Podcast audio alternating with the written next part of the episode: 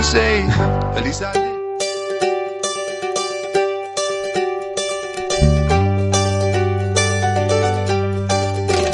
Cen miradas amigas que tinxen o sol por Cen palabras valentes pre todo teu corazón.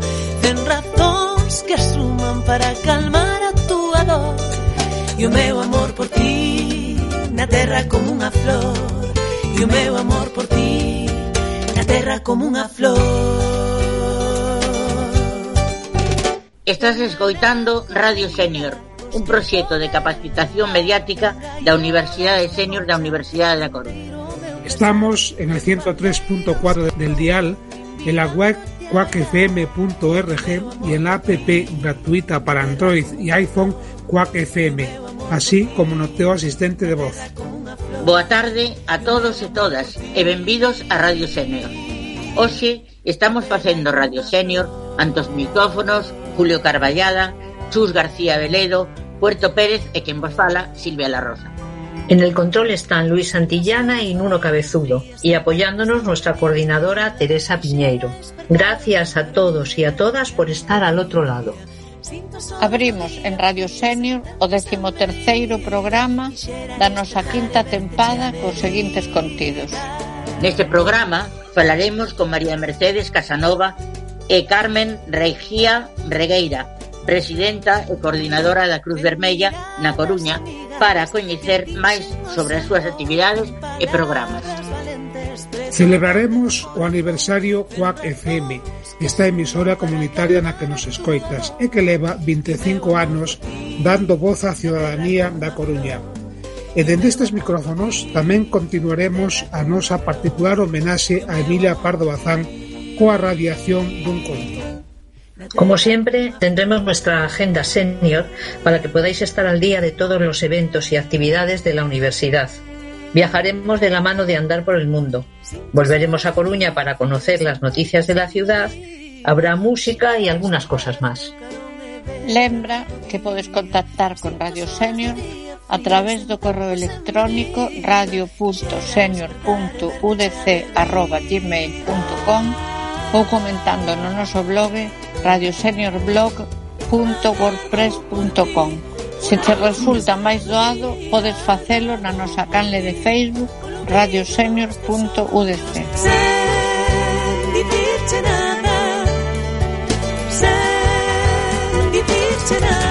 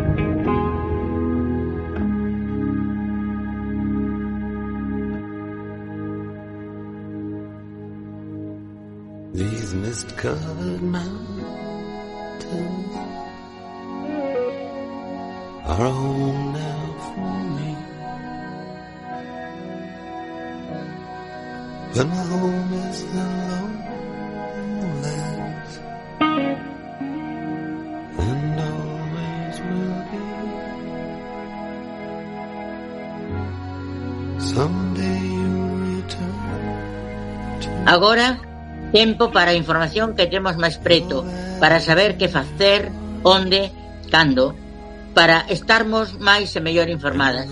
Comenzamos a nosa senda senior. Neste mes de abril, a Universidade Senior organiza, xunto coa UDC Saudable, dúas conferencias online. A primeira delas, Xestión, Manexo do Estrés e Saúde Mental en Tempos de Pandemia, celebrarase o martes 20 de abril, en colaboración coa Federación de Asociados de Familiares e Persoas con Enfermidade Mental. A segunda conferencia, Código Europeo contra o Cancro, está organizada coa Asociación Española contra o Cancro para o mércores 21. Ambas conferencias son de balde previa inscripción. Anótate xa na web da Universidade Senior. Tes até o luns para facelo. Hoy la Universidad de La Coruña celebra su jornada de puertas abiertas. Por segundo año consecutivo, la Universidad de La Coruña organiza este evento virtual para dar a conocer a su oferta de grado y posgrado con videoconferencias, chats en directo y otras actividades. El acceso a más información en udc.es. Mañá, 9 de abril, ás 11, A Facultade de Socioloxía organiza o seu obradoiro virtual Stand Up contra o acoso na rúa. O obradoiro, que será impartido pola Fundación Mujeres, é gratuito, mais require de rexistro previo. Máis información e inscripcións en udc.gal barra novas. E na normal, o espazo de intervención cultural que comparte sede coa Universidade Senior poderás visitar a exposición Camiño Negro de Damián Ucieda. Esta mostra fotográfica recolle o traballo investigador e creativo de Ucieda sobre a relación do petróleo e da refinería coa contorna da cidade. Como complemento da exposición e froito da colaboración co Museo Virtual da Fundación María José Jove, poderás gozar da proxección dunha peza audiovisual con lentes de realidade virtual. E rematamos esta senda senior cunha suxestión cultural. O profesor José Ramón Solaruz Eblón, impulsor e, primer, e primeiro director da UDC Senior, na que impartiu clase de Historia da Arte, ven a crear Art Records, unha canle de Youtube na que explica curiosidades sobre arte e arquitectura. Se buscas en youtube j.r.blog poderás coñecer máis sobre os autores da Torre Eiffel, la victoria de Samotracia ou os arquitectos de Alfred Hitchcock, entre outros.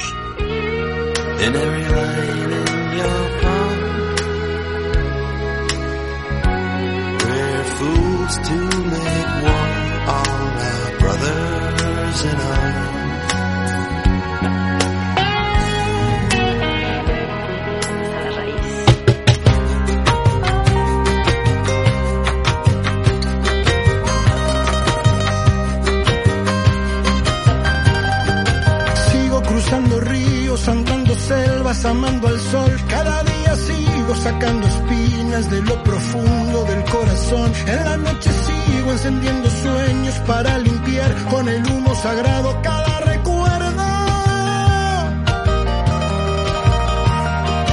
Cuando escribo tu nombre en la arena blanca con fondo azul, cuando miro al cielo en la forma cruel de una nube aparezcas tú. Una tarde subo una alta loma, miro el pasado, sabrás que no te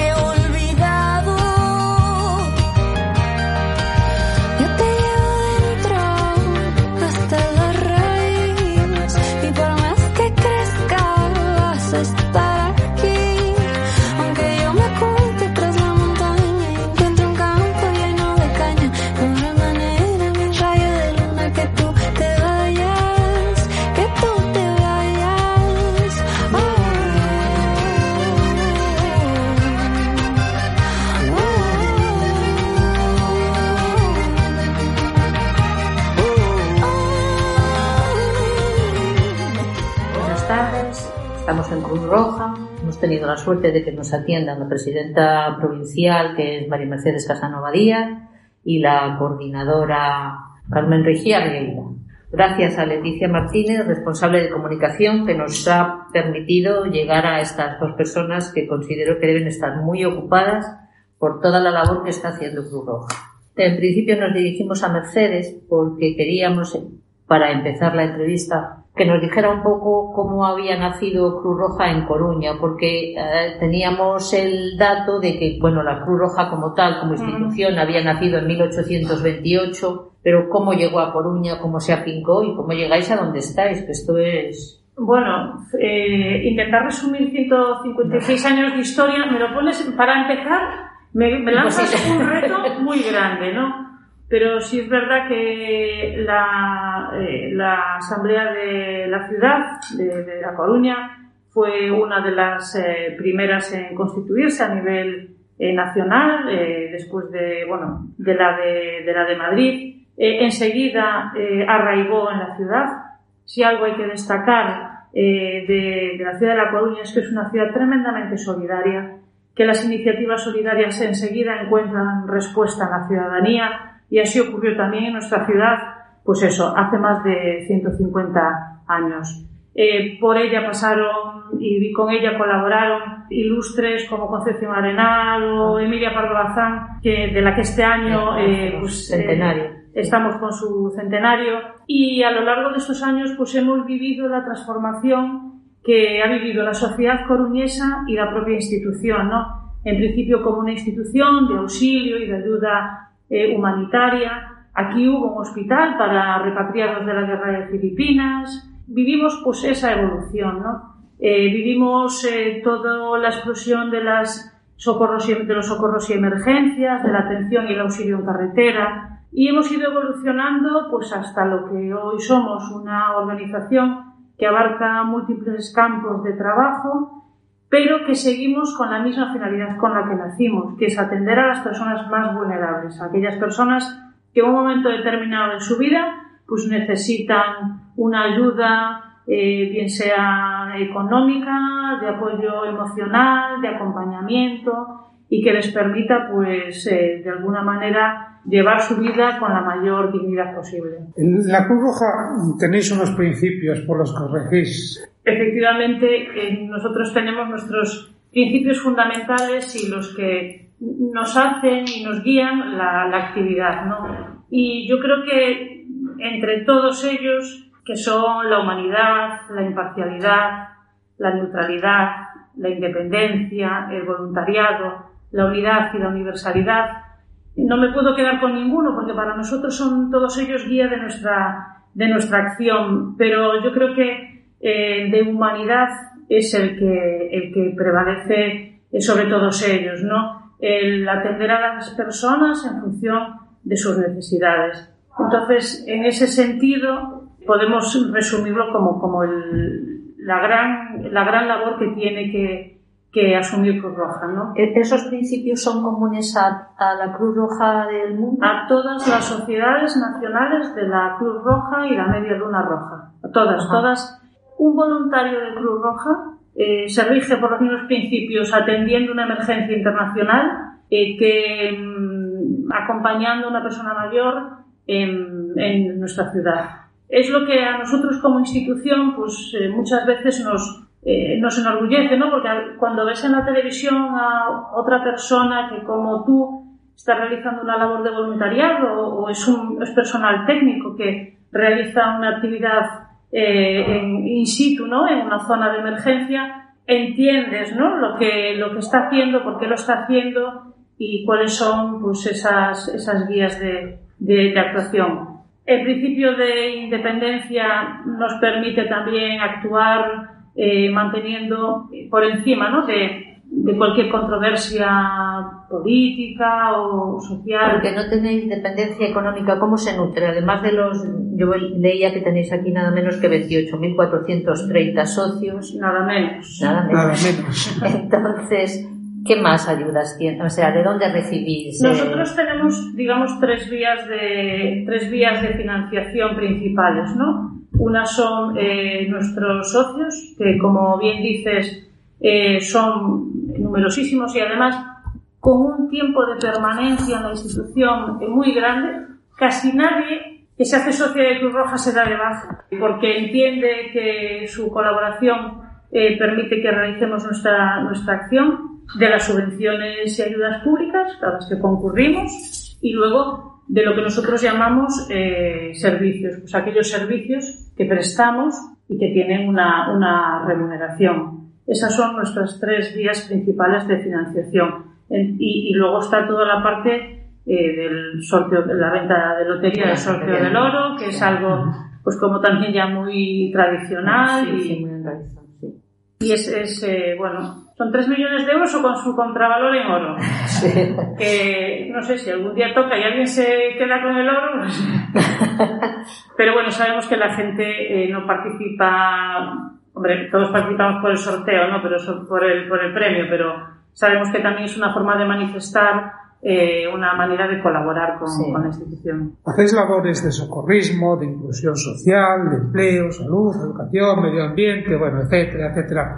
Pero en, en nuestra ciudad, en Coruña, ¿cuál destaca sobre todo? ¿Cuál es la principal labor que, que hacéis en ese sentido? Yo lo voy a introducir, pero ahí como es el área de actividad voy a dejar que Carmen se explaye un poquito más. Perfecto. Eh, sí es verdad que realizamos labores de socorros y emergencias, ahora ya más centrados en lo que nosotros llamamos servicios preventivos, que son eh, aquellas, eh, pues, aquellas actividades o aquellos eventos que por su magnitud pues puede haber un riesgo previsible para la- las personas que participan. ¿no? Seguimos teniendo la base de mar de Cruz Roja, permanente, que este, precisamente este año cumple 50 años y fue la primera base de mar de España.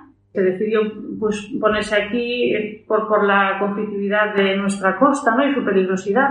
Eh, tenemos el centro de formación que está en Lonzas, donde impartimos diferentes formaciones, tanto externas como centro concertado como internas, y el área de inclusión social. El área de inclusión social atiende pues, eh, todas aquellas necesidades de los colectivos más vulnerables y ahí sí que voy a dejar que Carmen se explaye porque, primero porque ya he hablado mucho y después porque es el área de actividad y es la especialista. Sí, a ver, eh, aquí eh, el área de, de inclusión social es la que más colectivos abarca. ¿no? Sí que es cierto que tenemos el centro de formación, damos talleres en, en colegios también para de sensibilización a jóvenes. Tenemos también un punto de, de drogas en la universidad, en donde estáis vosotros, de Ni Más Ni Menos, se Sí. llama, vinculado también a sensibilización. Pero lo que más pesa ahora mismo en la ciudad es el área de, de inclusión social, tanto en la parte de ayudas a las personas más vulnerables como en la parte de atención a personas mayores. Eh, la, la parte de personas mayores aquí en la ciudad es algo eh, en lo que la institución está trabajando y lleva muchos años trabajando y seguimos trabajando. Queremos innovar y ahora en esta época en la que nos está tocando vivir, la verdad es que son los más vulnerables. En otro sentido, que no con necesidades económicas, muchos de ellos, la mayoría tienen una vida totalmente normalizada, pero que sí que son muy vulnerables debido a la soledad. Hay muchísimas personas mayores solas, entonces la brecha- eh, tenemos la brecha digital encima de la mesa también con estas personas mayores que ahora no pueden salir de sus domicilios, que cada vez eh, sus contactos, eh, si antes estaban en una situación de soledad, ahora se acentúa mucho más. Entonces, eh, ahora eh, las líneas de, de la institución básicas aquí en la ciudad eh, están ahí. Un- tra- trabajar con todas esas personas mayores en situación de vulnerabilidad debido a la soledad, a la brecha digital y a toda la situación que tienen debido a la pandemia y en inclusión social, sin duda. La Sin inclusión duda. social, ¿están los menores? ¿Están incluidas? los Ay, sí, inmigrantes también? Inmigran- inmigrantes, menores, mujeres víctimas de violencia de, De- de- género, eh, refugiados. ¿Y tenéis un programa propio o colaboráis también con la Junta o con los del Ayuntamiento? o- Sí, a ver, mm, nosotros aquí, en nuestra entidad, trabajamos coordinados con otras entidades y con los servicios sociales, eh, en todos los, en Ajá. todos los programas que, que tenemos. Dependiendo, a, a diferentes niveles, dependiendo del, del programa. Por ejemplo, con, en el programa de asilo, es directamente con el Ministerio, nos vienen desde, desde Madrid y es Sí. directamente con el Ministerio. Y en eh, inclusión social con el Concello. Tenemos reuniones periódicas con los trabajadores sociales del Concello, eh, con otras entidades, estamos en mesas de trabajo con, con otras entidades y con el Concello, porque al fin y al cabo es la, la forma de trabajar coordinado sin no Claro. duplicar eh, recursos en, en la ciudad. ¿no? Sí que es cierto que creo que se está trabajando en una buena línea, que esta situación de pandemia ha ayudado mucho a eh, reforzar esa coordinación porque todos nos vimos obligados a sacar a optimizar recursos y esfuerzos. Entonces, eh, ahora, pues, eh, a, raíz de este año pasado, si cabe, aún trabajamos más coordinadas todas las entidades, que creo que es la línea correcta. ¿no? Claro, Nosotros claro. veníamos ya de una inercia de trabajar en coordinación con otras entidades de la ciudad y con, con el ayuntamiento. Y como decía Carmen, eh, esta situación eh, nos hizo pues todavía más decir, venga, ¿qué puedo hacer yo? ¿Qué vas a hacer tú? Esa, ese reparto de tareas, ese poder sentarse a la mesa y poner en común eh, todo lo que estábamos haciendo y optimizar. Esa, yo creo que es una de las lecciones ¿no? Eh, que aprendemos también de esta, de esta pandemia, de esta pandemia. En un momento de urgencia, eh, la coordinación es fundamental, porque si no corremos todos como pollos sin cabeza. Claro. Entonces, en ese momento, actuar coordinadamente eh, hace que lleguemos mejor y, y que lleguemos más fácil a las personas que lo necesitan. ¿Y, y sentís que eso lo estáis, se está haciendo? Sí. O sea, tanto los organismos oficiales Sí. como, Las como las entidades, organizaciones sí, que hay sí, ONGs sí, y tal, sí. se está haciendo. Sí. Pues eso es un gusto oírlo, porque, en fin, a veces nos da la impresión de que efectivamente vamos como pollos sin cabeza, o sea, que vamos ahí... Sí, eso lo que pasa es que el trabajo, es- el trabajo y la tarea es grande. Entonces, Bueno, claro, Es que, bueno, yo ya veía que ahí tenéis un reto impresionante. ¿Los objetivos los marcáis cada año independientemente de que, de que atendéis a la urgencia? Es decir, sois el tapón que, que tapona el- el- lo que haya que hacer en un momento determinado. ¿Pero os marcáis cada año unos objetivos? Sí, a ver, nosotros como, como institución tenemos un plan de acción que dura eh, cuatro años, que son los cuatro años de, de mandato presidencial. Bueno, eso es la, la parte más política de la institución y una vez que se, que se nombran todos los presidentes, eh, se crea un eh, plan de acción que es en el que vamos a trabajar durante esos cuatro años. Entonces, dentro de ese plan de acción en el que trabajamos esos cuatro años, tenemos unos objetivos marcados a cuatro años. Pero al mismo tiempo, dentro de esos objetivos que tenemos a nivel estatal, porque son unos objetivos nacionales en los que la Cruz Roja Española va a trabajar para conseguirlos. Dentro de esos objetivos, cada territorio, luego nos marcamos nuestros propios objetivos dependiendo de la realidad, Claro. porque la realidad no es la misma aquí que en Cádiz o en sí, claro. Entonces, ya cada territorio nos marcamos nuestros propios objetivos anuales. Hacemos nuestros planes de acción anuales, tanto a nivel provincial como a nivel local, para eh, aportar a ese plan de acción en función de la realidad que tenemos en cada territorio y de lo que de las necesidades, porque a veces incluso nos tenemos que salir un poco de lo establecido, Sí, porque sí. ahora, por ejemplo, vino Sí, una pandemia sí, que no estaba, claro, que no previsto, estaba no prevista, estaba programado. entonces pues nos tenemos que ir adaptando ¿no? anualmente a lo que a la realidad.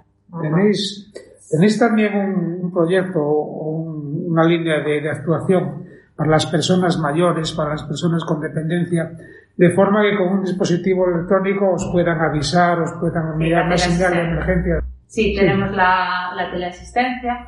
Aquí en la, aquí en la ciudad de Coruña tenemos eh, usuarios que pertenecen tanto, aquí bueno, eh, nosotros eh, gestionamos la teleasistencia de Junta de Galicia, eh, tenemos usuarios privados también y aquí en la ciudad de Coruña también tenemos eh, usuarios del Concello de, de Coruña.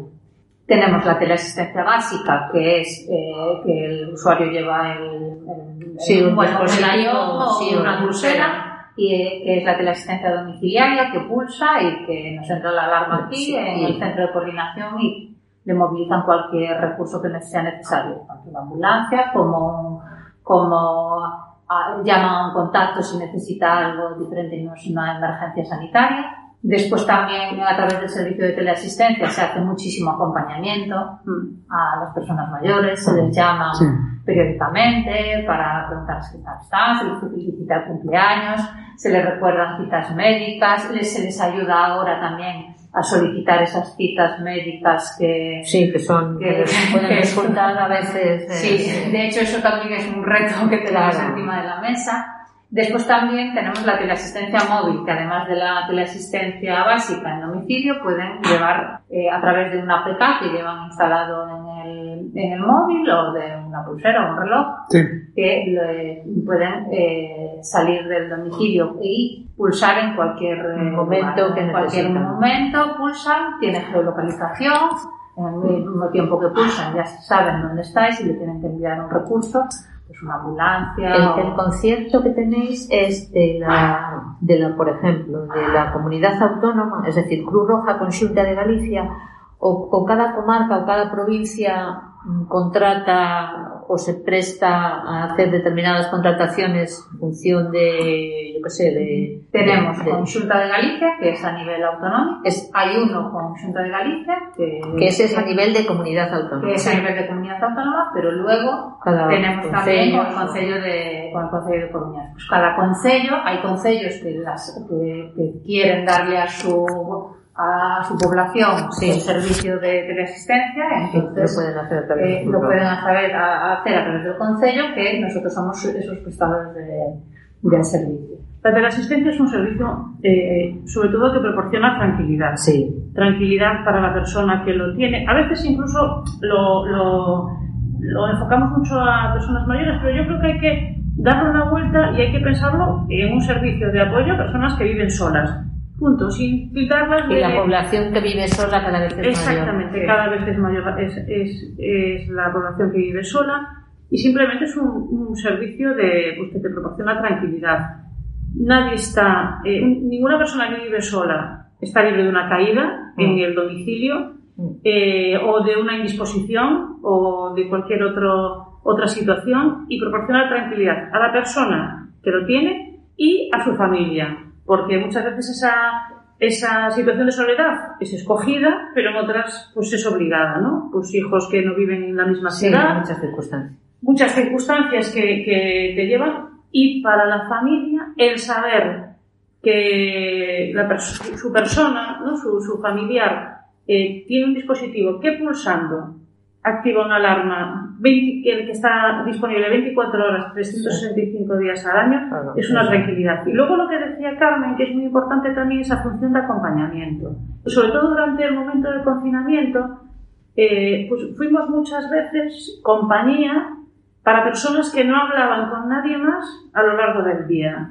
Entonces, claro, eh, esa, ese poder charlar un rato, por nuestra parte poder detectar otras situaciones que a lo mejor nos ponían en, ala- en alarma, ¿no? El poder hablar con la persona y decirle, bueno, ¿qué tal? ¿Ha comido hoy? ¿Ha, ha- descansado bien? Pues, ¿sabes? Saber que está bien, que está orientada, que lleva, pues, que, que come, que descansa. Todo eso también ¿Y cómo, y cómo las detectáis? ¿Cómo de- porque habrá personas que acudan a vosotros, pero habrá otras personas que no. Nosotros por sistema eh, nos pueden llamar, pero nosotros hacemos siempre llamadas de seguimiento. Entonces, eh, yo creo que en, la- en el momento del confinamiento, mira, pasamos eh, durante ese, esos casi dos meses, ¿no?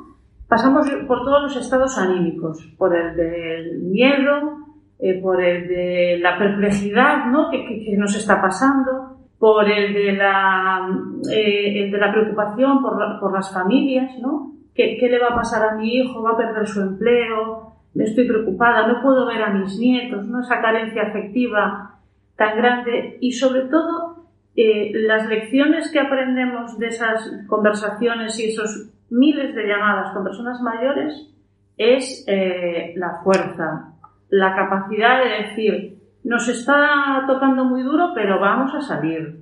Y incluso a veces eh, nuestras operadoras, pues es- son gente eh, joven, decirles, de niñas, no os preocupéis, ya veréis cómo esto mejora. Es que es una "No, pero vamos a generación ver". muy combativa. ¿eh? Es que, claro, la gente mayor en este momento, la gente que tiene 80 años ha hecho muchas cosas y es muy combativa. Yo no sé si otras generaciones, las que tengan ahora 40 años, sí serán igual de combativas, pero esa generación, vamos, son...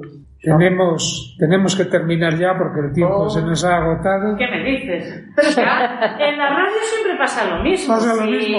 Bueno, pero hay, una, hay también solución a esto, volvemos. Cuando queráis. Volvemos. No, antes, pero antes nos gustaría saber, ya como para despedirnos, que estáis que en Coruña hay las colas del hambre que está viendo, que se están viendo en televisión todos los días en Madrid. ¿En Coruña también hay esas colas del hambre?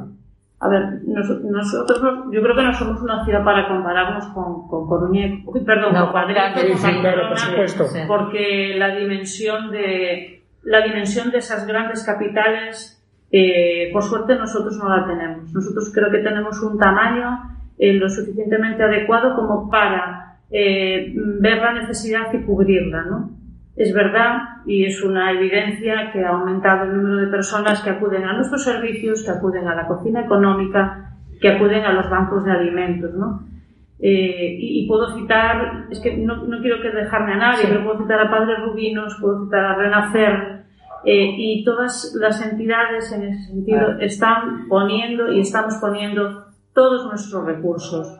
Eh, estamos trabajando todo, todo lo que podemos y más para que muchas personas eh, puedan salir de este momento. eh, de También con dignidad. Y con dignidad. porque- Porque en todo esto hay que preservar siempre Claro. la dignidad de la persona. Eh, muchas veces se habla y se comenta alegremente, ¿no? De, es que van a, van a pedir.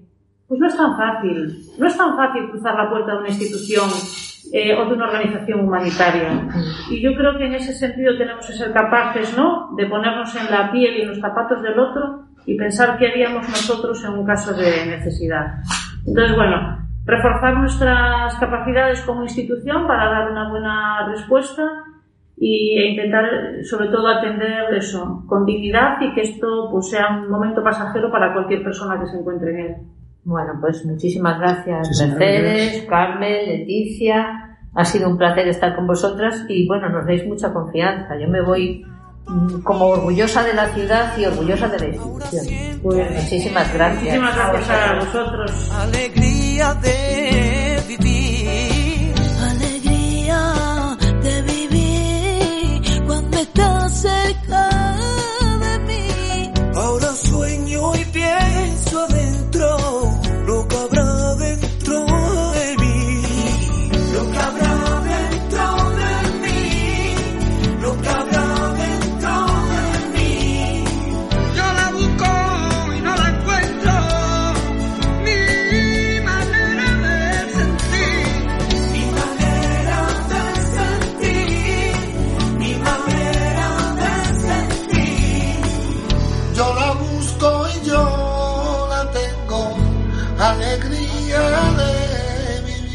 Neste 2021 celebramos o ano de Emilia Pardo Bazán, co que se conmemora o centenario do pasamento desta excepcional muller, considerada unha das mellores plumas do século XIX.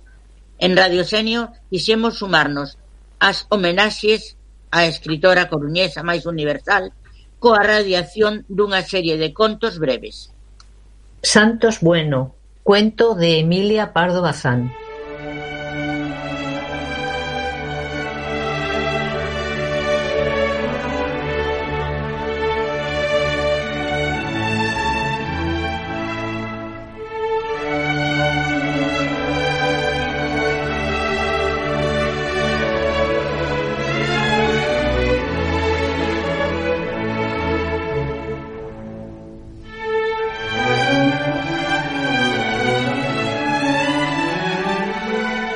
Hacía tiempo, muchos meses, que no le veía yo por ninguna parte, ni en la calle, ni en el casino de la amistad, ni en la pecera, ni siquiera en la barriada nueva que se está construyendo. Porque Santos Bueno es de los que tienen afición a ver edificar y gustan de plantarse delante de los andamios con las manos a la espalda diciendo sentenciosamente, estas vigas sí que son de recibo, no pandarán. Extrañado tan largo clise, temiendo que Santos Bueno estuviese enfermo de cuidado, resolví buscarle en su casa donde le encontré entregado a sus habituales tareas, apacible y afable como de costumbre. ¿Qué es esto? ¿Se ha metido usted cartujo? ¿Es voto de clausura? No, señor, no, señor. Respondió sonriendo Santos. Si yo salgo y me paseo, no parece sino que vivo encerrado. ¿Que sale usted? Pues nunca le veo. Porque salgo un poco tarde, a las horas en que no hay gente. Esconderse se llama esa figura. Volvió Santos a sonreír con aquella su indescriptible expresión enigmática y dijo tranquilamente, Pues ha acertado usted. Hay ocasiones en que se encuentra uno muy a gusto escondido. Adiviné que bajo la teoría de las ventajas del escondite se ocultaba alguna crisis dolorosa de la vida de Santos Bueno. Yo creía conocerlo y además sabía su historia y sus aspiraciones como se saben en un pueblo pequeño las de cada hijo de vecino. Santos Bueno era un burgués modesto, sin grandes aspiraciones, ni pobre ni rico. Poseía un capitalito, producto de la afortunada venta de unos bienes patrimoniales lindantes con el prado de un indianete que por tal circunstancia los había pagado a peso de. Con estos caudales, Santos proyectaba realizar un sueño muy antiguo y construirse en las afueras de la ciudad una casita que tuviese jardín y vivir en ella sin emociones, pero sin desacciones, cultivando legumbres y rosas. Es de advertir que la casita con jardín es la bella ilusión de los marinerinos. No sé por qué se me vino a la imaginación que con aquellos dineros podrían relacionarse la actitud y el retraimiento de Santos, y movido por una curiosidad compasiva, le interrogué. ¿Y esa casita, ese chalet, cuándo le empezamos? ¿Me convida usted a un café en el jardín para el día de su santo del año que viene? Demudóse el rostro de Santos y hasta se me figuró que sus ojos temblaban el reflejo cristalino que indicaba que se humedece. Ya no hago la casita. Murmuró con abatimiento. ¿Que no la hace usted? ¿Cómo es eso? ¿Se ha jugado usted los capitales? Bien sabe usted que no me da por ahí.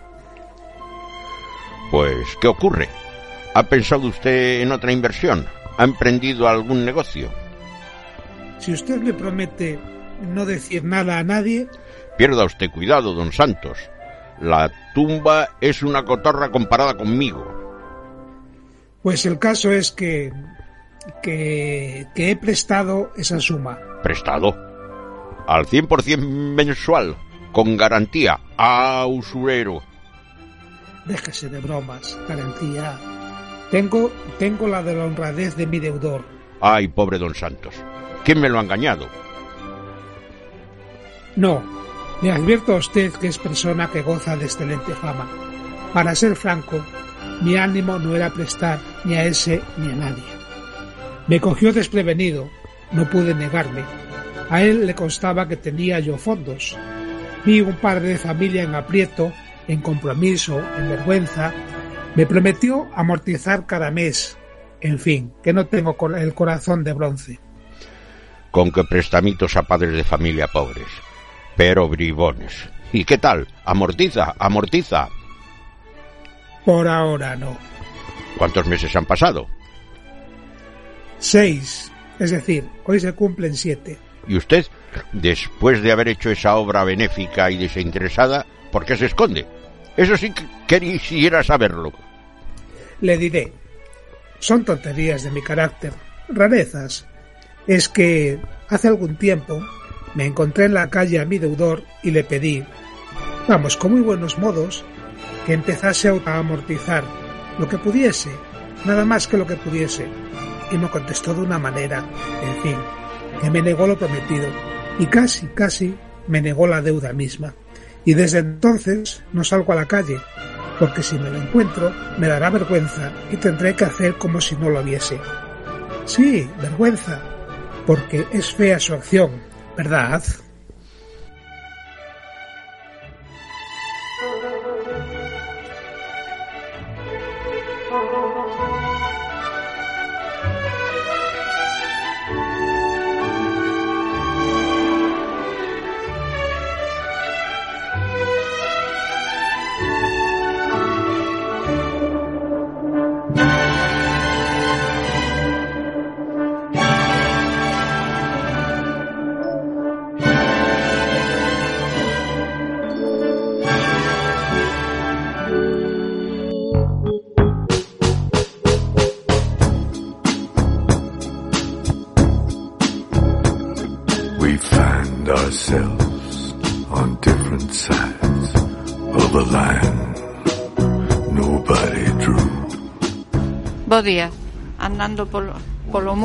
atopámonos en A Coruña.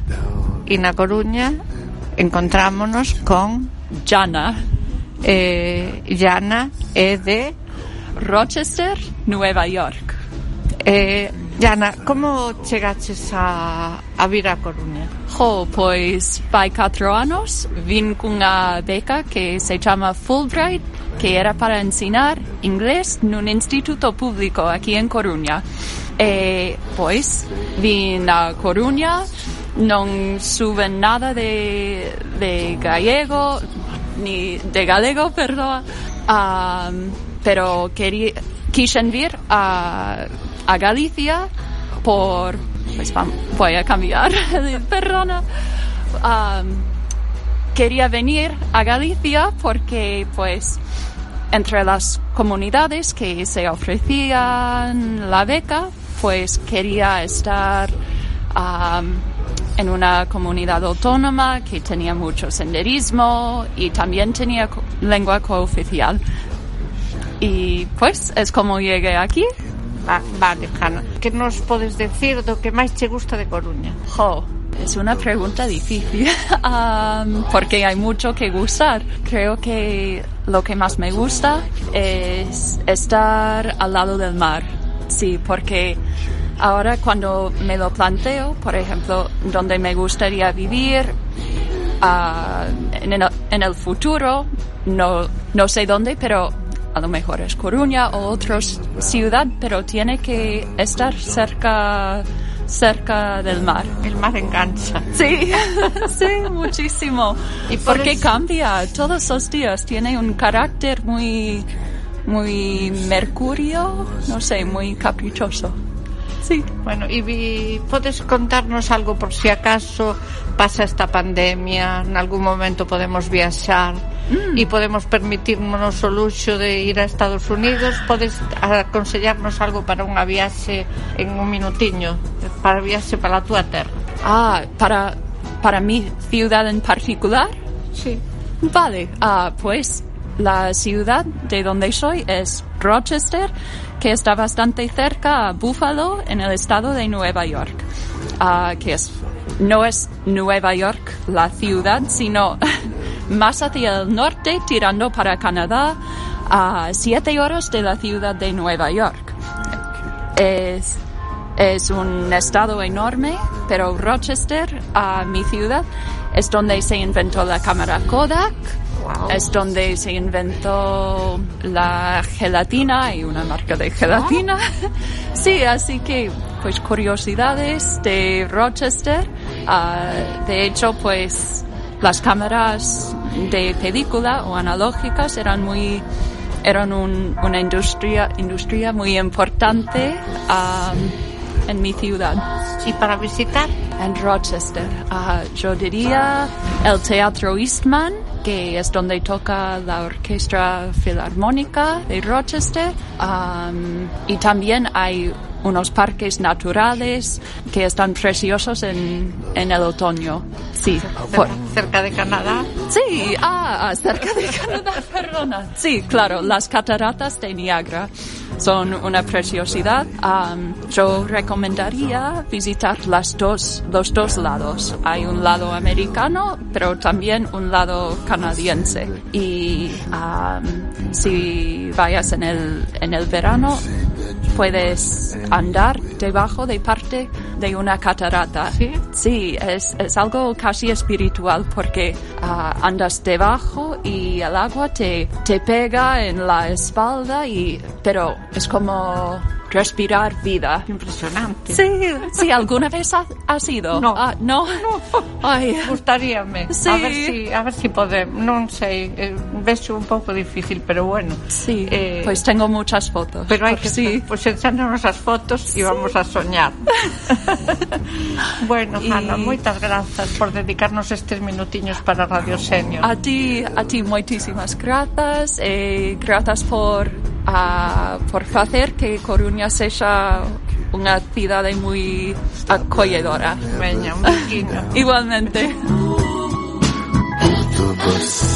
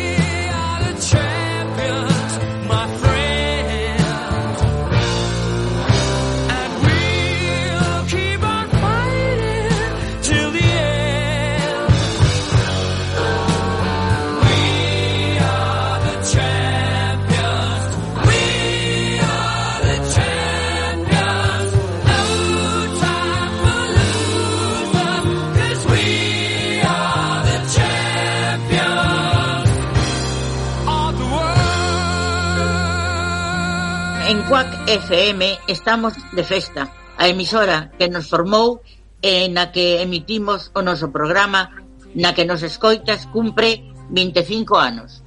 Un cuarto de século emitindo sen interrupción. Cuac non pechou os seus micrófonos nin nos momentos máis complexos como a ameaza de sanción da Xunta de Galicia, que foi anulada polo Tribunal Superior de Justiza, nin durante a pandemia na que emitimos dende as nosas casas Todo grazas á implicación e entrega dos membros desta gran familia.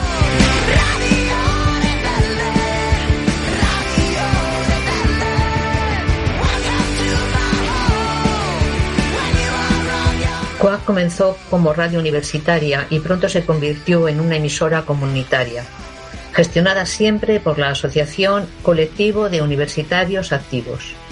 Hoy cuenta con dos estudios, el José Couso y el Alexandre Bóveda, evolucionando sempre.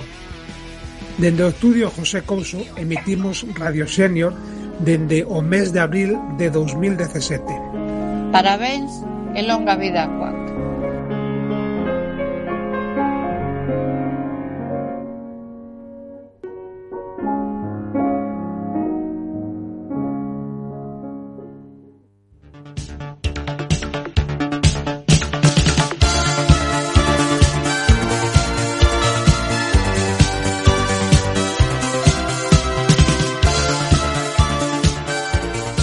contámosvos tamén outros eventos e acontecementos para os próximos días que teñen lugar na nosa contorna e que poden ser do vosso interese.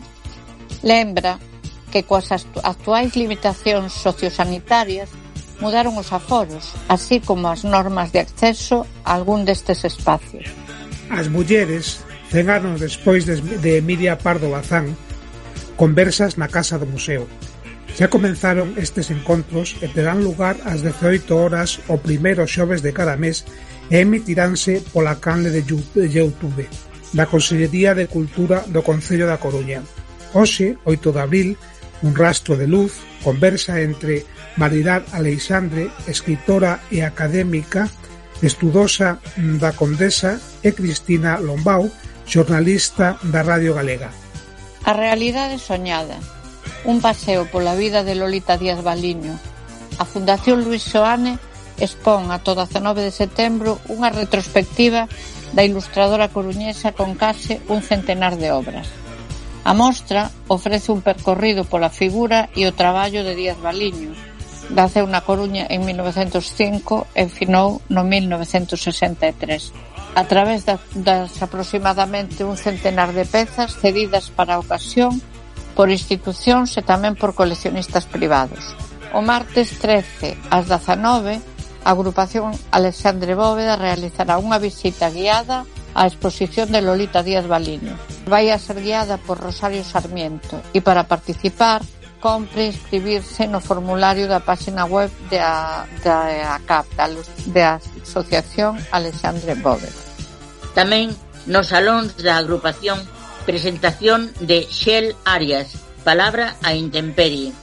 O xoves 15 ás 19.30 presentarase no noso local o libro de Enma Pedreira e Laura Romero, editada por Valla Edicións. Unha biografía ilustrada da poeta que toma como referencia os seus versos.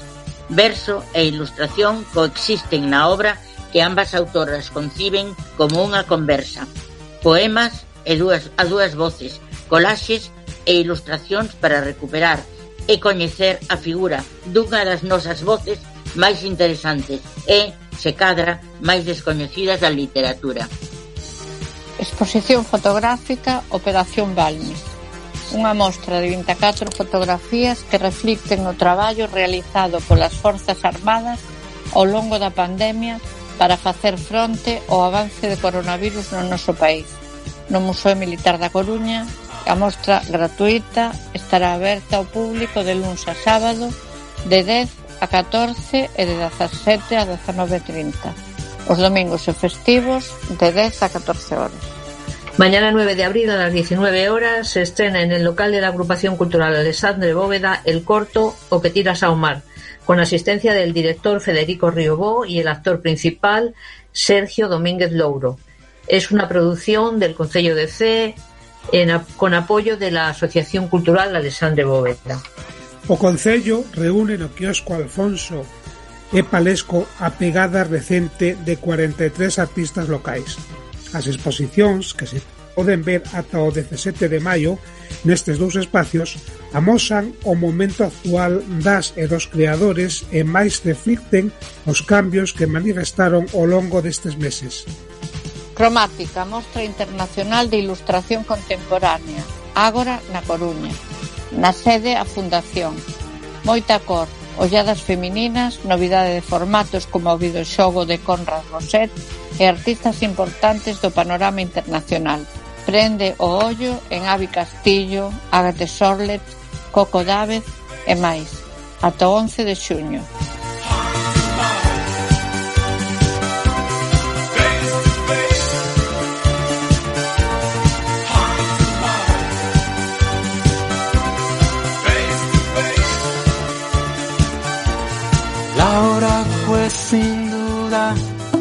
Lo que me hizo subir al ver aún encendida la luz en la ventana de David.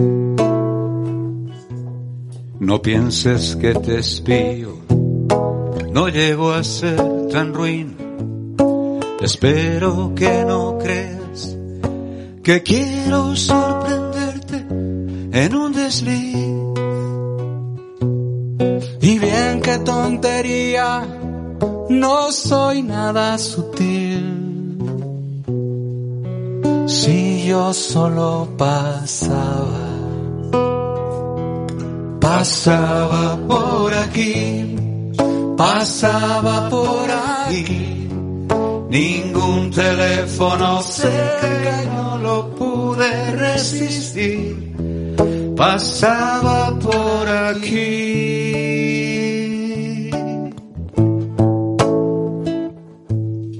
¿Qué esperas que te cuente? Hay poco que decir. Tal vez me vaya un tiempo. No aguanto este coñazo de Madrid. Te veo muy distinta. Es nuevo ese carmín. Estás mucho más guapa. ¿Será que te embellece ser? ¿Qué cosas se me ocurre? Todo esto es tan pueril. Si yo solo pasaba,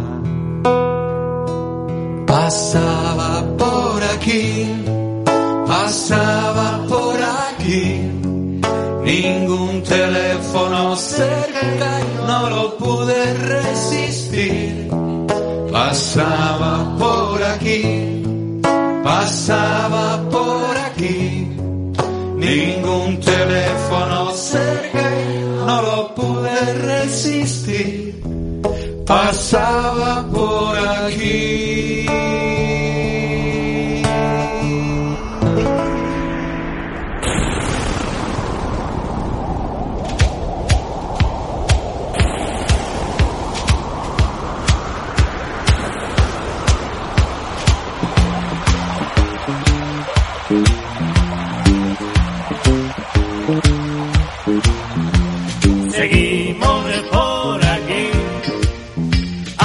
el temporal. Cada uno lo soporta, cada uno lo soporta, según cómo le va, según cómo le va. E ata aquí chegou Oxe Radio Senior. Radio Senior é un proxecto de formación en alfabetización mediática da Universidade Senior de AUDC. Tienes todos nuestros programas disponibles en la web quadfm.org y en la app gratuita para Android y iPhone Quad FM.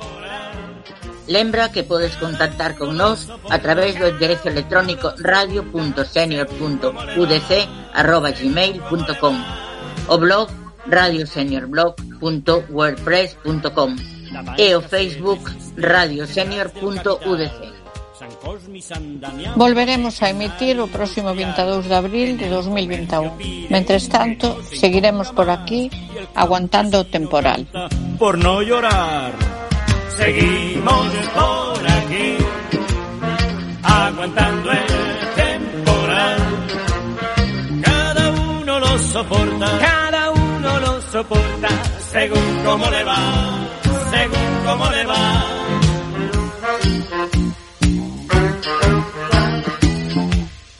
Nosotros aguantando vela en el funeral, mientras dure la vela y nos dejen cantar. Y el muerto no pregunte a quién vais a enterrar.